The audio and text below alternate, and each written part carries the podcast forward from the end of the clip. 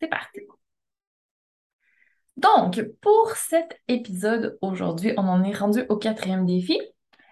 C'est l'occasion de rajouter une couche sur le défi d'hier. Donc, on va faire un petit récapitulatif jusqu'à présent ce qu'on a fait. Donc, premier défi, bouger à tous les jours, une trentaine de minutes, peut-être moins si tu as moins de temps, c'est pas grave. Donc, j'espère que ça tient toujours la route. Ensuite, on a ajouté 5 minutes de journaling pour travailler sur notre mental. Et hier, on a ajouté 4 ou 5 fois 30 secondes à peu près par jour pour faire un scan corporel, se connecter à notre corps. Donc, si tu commences à trouver que ça fait beaucoup, je te promets que ce temps que tu prends pour toi, ça va faire une belle, grande différence à long terme sur ton bien-être global. Puis on va relativiser un petit peu en se disant, regarde, dans une journée, il y a 1440 minutes.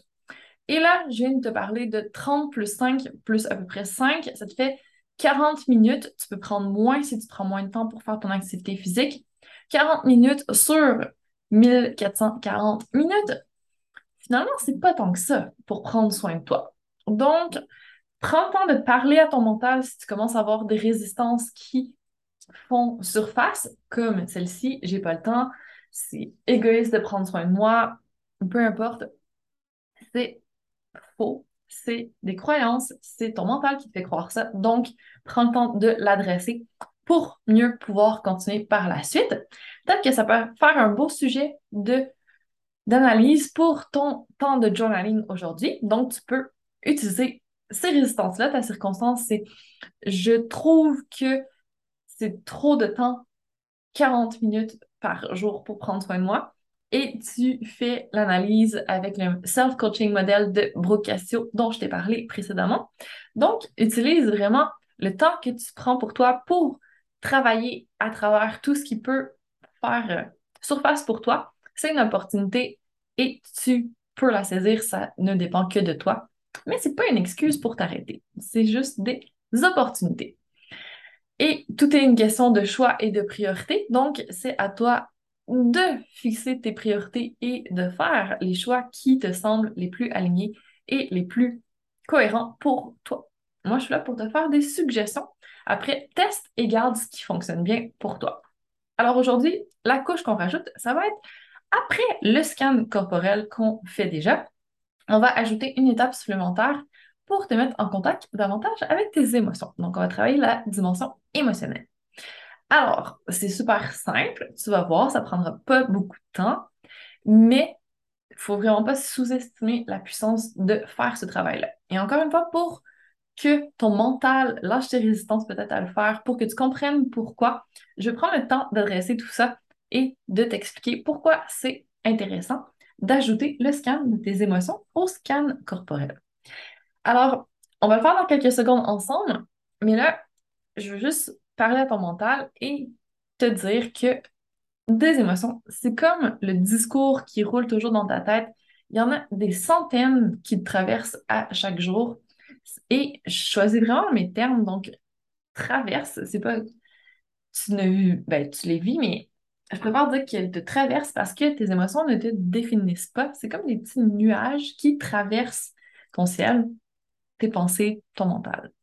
Donc, elles sont là, mais elles n'ont pas besoin de s'accrocher, elles peuvent seulement passer. Donc, c'est vraiment toi qui choisis comment tu gères tes émotions. C'est un choix que tu peux faire à tout moment, mais encore faut-il que tu aies conscience de tes émotions. Et quand elles sont en background, qu'elles sont vraiment inconscientes, on ne peut pas agir dessus. Et c'est là que ça peut devenir dangereux si on prend pas le temps de se demander dans quelle émotion on est et qu'on fait juste reporter sur les autres et qu'on ne gère pas nos émotions. Donc, la base de l'intelligence émotionnelle, pour moi, c'est de prendre conscience de nos émotions pour pouvoir un petit peu mieux les gérer. Et par gérer, je veux dire, on peut choisir de les garder si on vit une émotion positive, si c'est la façon dont on veut sentir. Mais si ce n'est pas le cas, on a le choix de faire différemment, de prendre conscience de l'émotion et après de la relâcher pour que on en soit libéré et que après on puisse choisir une autre émotion. Donc, Si ça te parle, si tu as envie de tester le tout avec moi, ben, je t'invite à t'installer. On va commencer, encore une fois, comme hier, par notre petit scan. Donc, on va prendre quelques secondes pour fermer les yeux. Et pour nous mettre en contact avec notre respiration, on peut même ajouter les mains sur le cœur si on veut, qui est un peu le centre de nos émotions, le chakra du cœur, donc notre poitrine. On peut ajouter ce petit geste pour se mettre un peu plus en contact. Deux, trois respirations, donc. Et quand on s'entraîne, on va commencer notre scan au niveau de notre corps. Donc, qu'est-ce que notre corps a à nous dire? on va prendre le temps d'écouter la réponse. On peut déjà passer à l'action si besoin.